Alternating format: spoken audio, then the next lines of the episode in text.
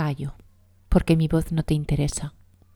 No te puedes imaginar el poder de la música que oirías si me dejaras simplemente decirte lo que siento y la pausa precediera a esa reacción de niña malcriada, que solo es verdugo y no comprende que no lo pude hacer mejor.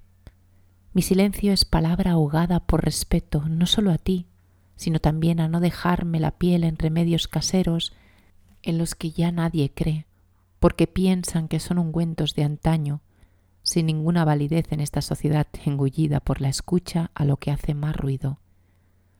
Nunca vendí mi grandeza y por eso me consideras una insignificante pieza de tu puzzle. Pero sin mí el dibujo queda mermado, está incompleto. Y tú te quedas sin poder llegar al final del embrollo. Sé que me quieres, pero no te gusta mi voz porque nunca cuenta lo que ansías oír. No puedo engañarte.